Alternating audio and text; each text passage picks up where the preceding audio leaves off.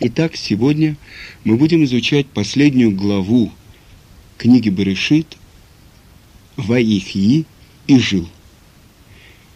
О чем же говорится в нашей недельной главе? В ней рассказывается о последних днях жизни нашего праца Якова, о том, как он взял с Йосефа клятву не хранить его в Египте, а похоронить его в Хевроне, похоронить его в пещере, которую купил Авраам пещере Махпела, о том, как он благословил своих детей, пророчески предсказав каждому его будущее, о том, как Йосеф выполнил последнее пожелание отца и перевез его тело в Эрц-Исраэль, и как его сопровождала вся семья Якова, все слуги Паро и все старейшины Египта со всадниками и колесницами, и о том, как Иосиф перед смертью тоже взял сынов Израиля клятву, что когда Творец вспомнит о них, то есть освободит их из египетского рабства, они возьмут его кости с собой и похоронят в Эрец-Исраэль. Итак, начнем читать нашу главу. «Ваихи Яков Беерец Мицраим Шева Исре Шана Ваихи Емей Яков Шней Хаяв Шева Шаним Варбаим Умеат Шана. И жил Яков в стране египетской семнадцать лет. И было дней Якова лет жизни его сто сорок семь лет. И подошли дни Израиля к концу. И призвал он сына своего Йосефа и сказал ему, если я нашел милость в глазах твоих, то положи руку твою под бедро мое, окажи мне милость и верность, не храни меня в Египте. И здесь нам нужно остановиться и исследовать эти первые строчки нашей недельной главы. Почему наш братец Яков просит, чтобы не хранили его в Египте? И почему глава начинается «И жил Яков ведь на самом деле она описывает смерть нашего праца Якова. И в этом есть принципиальное отличие жизни праведника цадика от жизни злодея Раши. Злодей вначале может наслаждаться безмятежным спокойствием, но его радости рано или поздно приходит конец, и она сменяется цепью бесконечных невзгод. Праведник же вначале – обречен на страдания, пережив которые он вступает в полосу счастья, и оно длится вечно. Так почему же здесь говорится про то, что и жил Яков в земле египетской 17 лет? Потому что после всех страданий, которые пережил наш пратец Яков, после невзгод, которые он терпел и от Исаава, и от Лавана, после того, что произошло с его дочерью Диной, после того, как э, был отнят у него его сын Йосеф, и 22 года он находился в трауре и печали, и Руаха Кодыш, присутствие Творца отошло от него. В результате Творец сделал так, что он встретился вновь с Йосефом. И его сын Йосеф, несмотря на то, что он был в Галуте, был в Египте, остался в праведности своей, такой же, какой он был 17-летним юношей у своего отца. Те 17 лет, которые он провел у отца, сейчас были добавлены к жизни Якова. И вот еще 17 лет он живет в Египте под, защ... под защитой Йосефа, в окружении своих сыновей и внуков, и видит, как они строят свои дома, строят свои семьи на тех же самых основах, на которых он построил свой дом. И были дни эти днями спокойствия и днями счастья. И вот когда Яков ослабел и почувствовал, что его конец близок, он послал за Йосефом и попросил его, чтобы не хоронили его в Египте. Почему же он просит об этом Йосеф? Есть простое объяснение и есть э, намек. Так вот, в чем же простое объяснение? Что если бы похоронили нашего праца Якова в Египте, то кто сказал, что через несколько поколений его потомки не скажут, если нашего праца Якова, святого человека, похоронили в Египте, так, может быть, ничего страшного нет в том, чтобы и мы продолжали жить в Египте. Это первое значение. Другое значение, что египтяне, они, зная праведность Якова, будут поклоняться ему как своему идолу. Это второе. Третье значение, то, что знает Яков, то, что в будущем будет наказана египетская земля, э, одна из десяти египетских казней, то, что воскишела земля всякими э, гадами и так далее. И это мучение, которое будет испытывать э, э, даже мертвецы Египта. Но здесь мы должны остановиться и объяснить, в чем же значение, чтобы человека похоронили по законам еврейской веры. И то, что просит Яков, что похоронили его именно в Эрец Исраэль. Потому что сказано в наших книгах, что те, кто похоронены в Эрец Исраэль, они первыми поднимутся, когда придет время Тхият Амитим, воскрешения мертвых. А что же будет с другими евреями, которые похоронены за пределами Эрец Исраэль? Наши мудрецы нам объясняют, что Ашем создаст специальные подземные туннели в то время, и тела всех евреев как бы передвинутся под ним в Исраэль. И только в Святой Земле каждый еврей будет воскрешен из мертвых. И не только просит Яков, чтобы его сын Йосеф похоронил его в стране Израиля, в Маарата Махпила, в той двойной пещере, которую купил наш праотец Авраам, но он заставляет его поклясться. Почему? И это отдельный вопрос. Потому что он понимает то, что будет в будущем. Но я хочу немножко отвлечься и пересказать вам ту историю, которую приводит Равыцкак Зильбер в своей книге «Читая Тору». Или по-другому она называется «Беседы о Торе». И он рассказывает, что многие годы мне было непонятно, зачем Яков попросил Йосефа поклясться, что он ему не верил – и рассказывает Равыцкак то, что в Казани был у него друг по фамилии Мазур. Очень достойный, умный, добрый человек, э, большой праведник, который дожил до глубокой старости, и он умер, ему было 90 лет. И он с женой жили у их сына, профессора, специалиста по лечению туберкулеза. Есть специальная теория, разработанная им, теория синей палочки. Сына очень уважали в городе, и сын очень уважал отца. И вот умерла мать профессора. Причем э, и отец, и мать, они были э, верующие евреи. И вот, когда умерла мать профессора, пришли представители райкома партии, э, КГБ, служащие горкома, э, работники университета – и Равыцкак говорит, что когда он вошел в дом, яблоку негде было упасть. Говорили приблизительно следующее. «Дорогой Борис Львович, наш профессор, ваше горе – это наше горе. Мы похороним вашу мать с почестями, как подобает». И тут же ее одели, как принято это у русских, и приготовили ей место на кладбище нееврейском. Но в первые часы смерти, после смерти жены, э, Отец был растерян, и был растерян профессор тоже. А когда пришел в себя, то он побоялся возразить, чтобы похоронили мать по еврейским законам. Ведь за это его могли снять с работы или исключать, исключить из партии. И нас, знакомых из еврейских семей, собралось 10 человек. И мы пошли на похороны.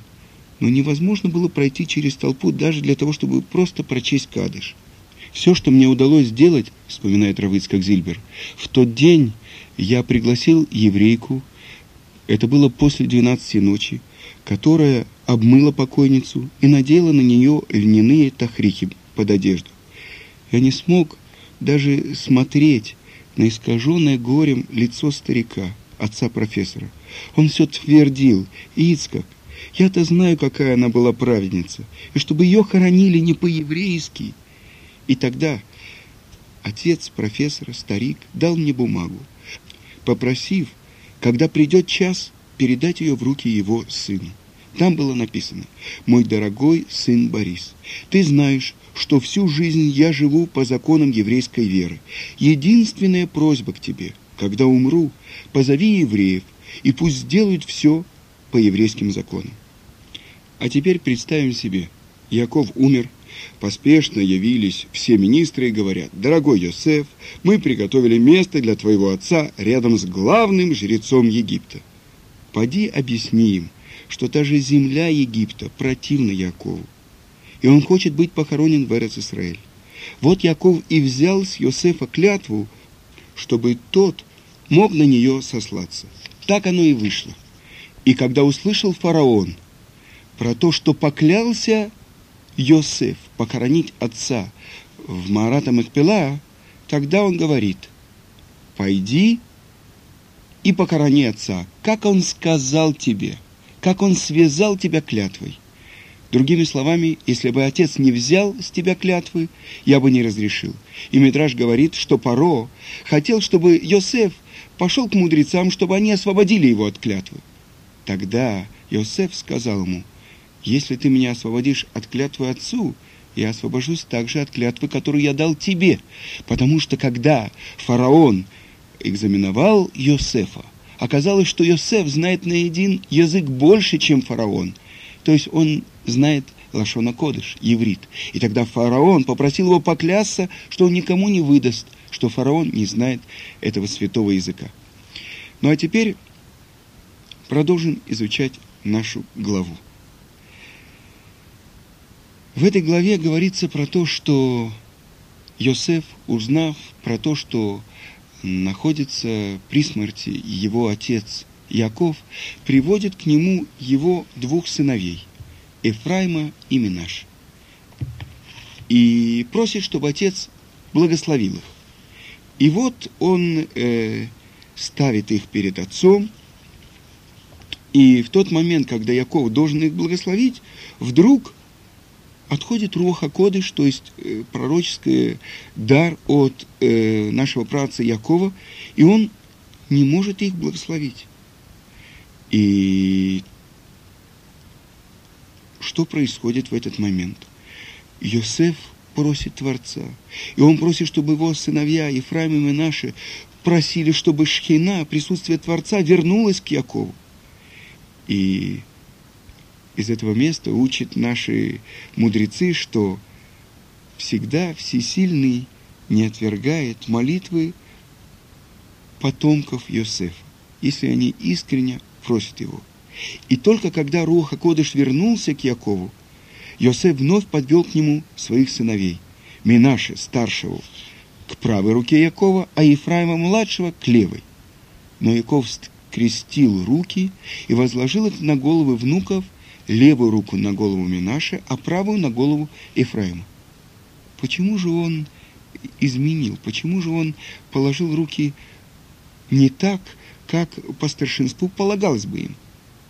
И когда Иосиф попробовал изменить положение рук, ответил ему Яков, «Я знаю, я знаю, что и этот будет праведником, но большего достигнет Ефраим потому что от Ефраима произойдет руководитель еврейского народа, который вводит еврейский народ в страну Израиля, Еушо бен Нун, а от Минаше – Гидеон, и тоже великий большой праведник. Но благословление, которым благословляет их Яков. Давайте прочитаем его. «И благословил он их в тот день, сказав – вами будут благословлять Израиль, говоря, да уподобит тебя Творец Ефраиму и Минаш. И дальше, да наречется в них мое имя и имена моих отцов Авраама и Ицкака. И о еврейском народе иногда говорят, как о Ефраиме или Йосеф. Почему же особенность есть такая в том, что сыновья Йосефа получают это благословление? И они становятся как два колена. Будут они как Рувен и как Шимун. Получают они два надела в стране Израиля. И когда подсчитываются колена Израиля, то перечисляются э, вместо Йосефа два колена, Ефраим и Минаш. И в чем же особенное благословление? И вот э, об этом я хочу э, отдельно поговорить.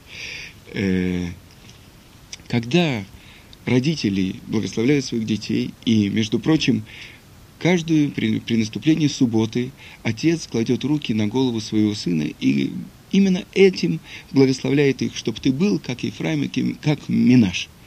В чем же эта особенность?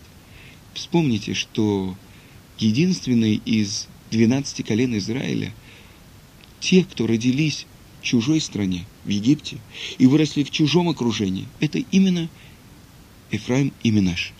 Но они сохранили верность еврейской традиции, они сохранили ценности еврейской традиции. Я в одной книге нашел э, цитату одного еврейского философа, Эмиля Фахенхайма. Я хочу вам ее процитировать. Миллион еврейских детей, которые убили нацисты во время катастрофы, их убили не из-за их веры и не вопреки их вере. Их гибель была обусловлена верой их прадедушек и прабабушек. Если бы те оставили иудаизм и не вырастили своих детей евреями, то четвертое поколение их, их потомки, могли бы оказаться в числе нацистских палачей, а не в числе еврейских жертв. Яков, наш пратец Яков, отдавал себе отчет, что на нем лежит ответственность не только за воспитание своих сыновей, но и за воспитание своих внуков. Та ответственность, которая лежит не только на родителях, но и на дедушках и бабушках, которые продолжают этот путь. Вы знаете, я не, не могу не остановиться и не процитировать вам одно письмо, которое я получил от одной нашей слушательницы. Она пишет мне, что э, родители работают по 12 часов, и она воспитывает своего маленького внука. И она научила его уже этим главным еврейским словам «Шма Исраэль». И она говорит, что когда-то раньше, в три года, в четыре года отправляли ребенка к Ребе, который обучал его алфавиту, который обучал его благословлениям, который обучал его первым словам Тары. И она задает вопрос, в моем городе, где я живу, она живет в Израиле, в одном из пригородов Тель-Авива, и она говорит, я не знаю, где найти такого Рэбе. И могу ли я, женщина, бабушка, обучать своего внука Таре? И то, что я хочу сказать, именно благодаря нашим еврейским бабушкам сохранился еврейский народ.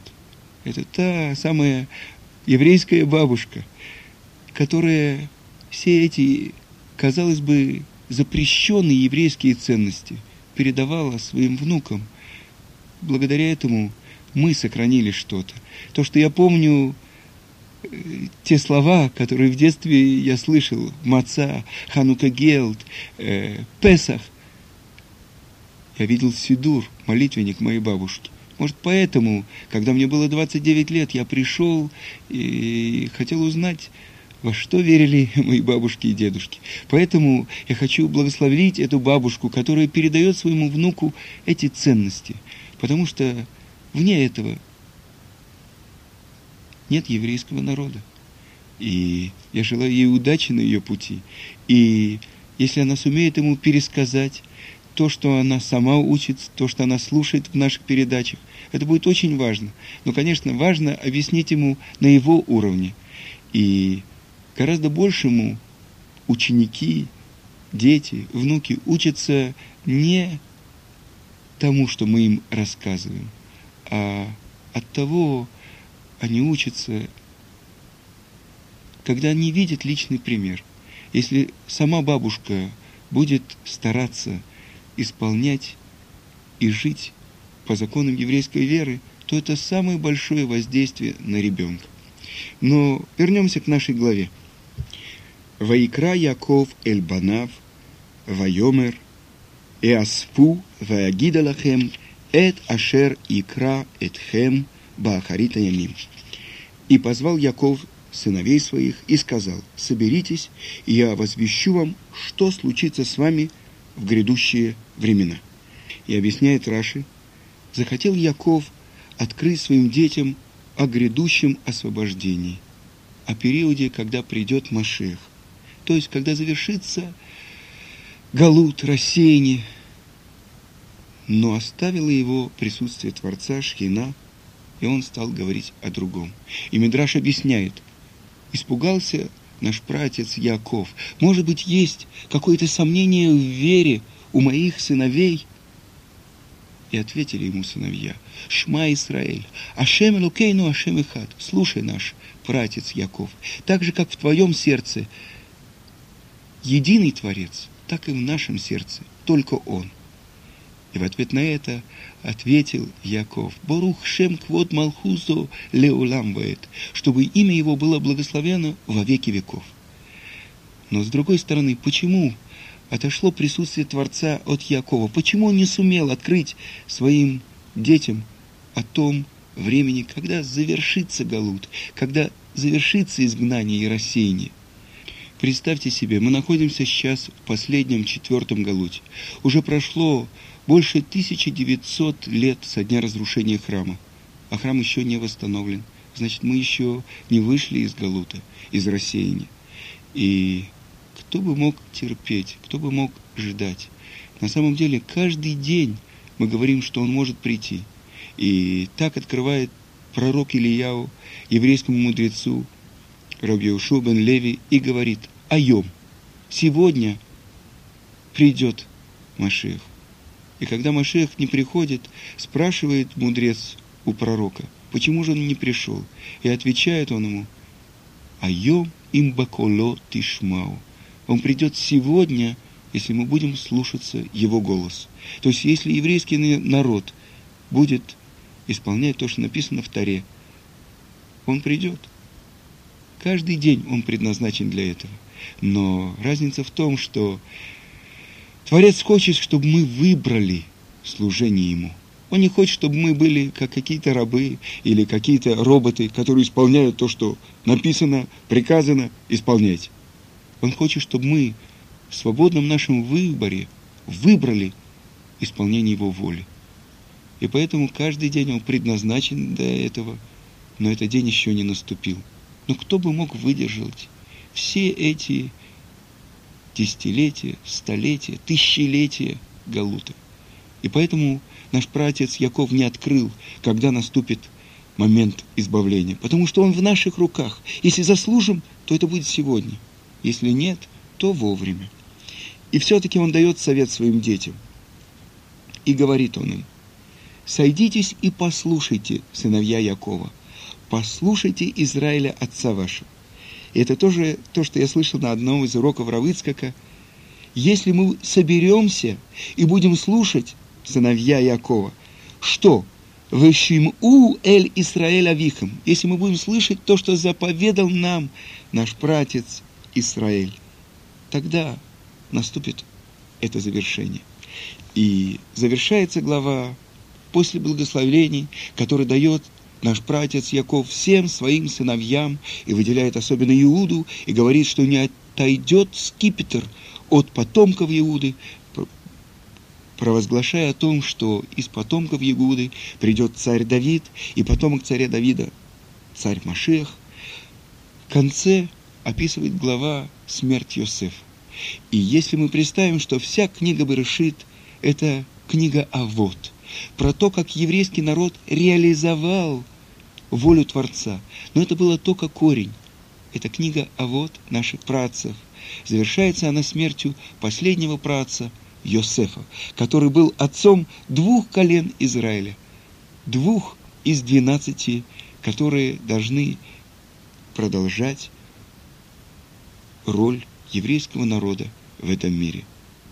И просит Йосеф, похороните меня, возьмите мои кости и похороните меня в стране Израиля.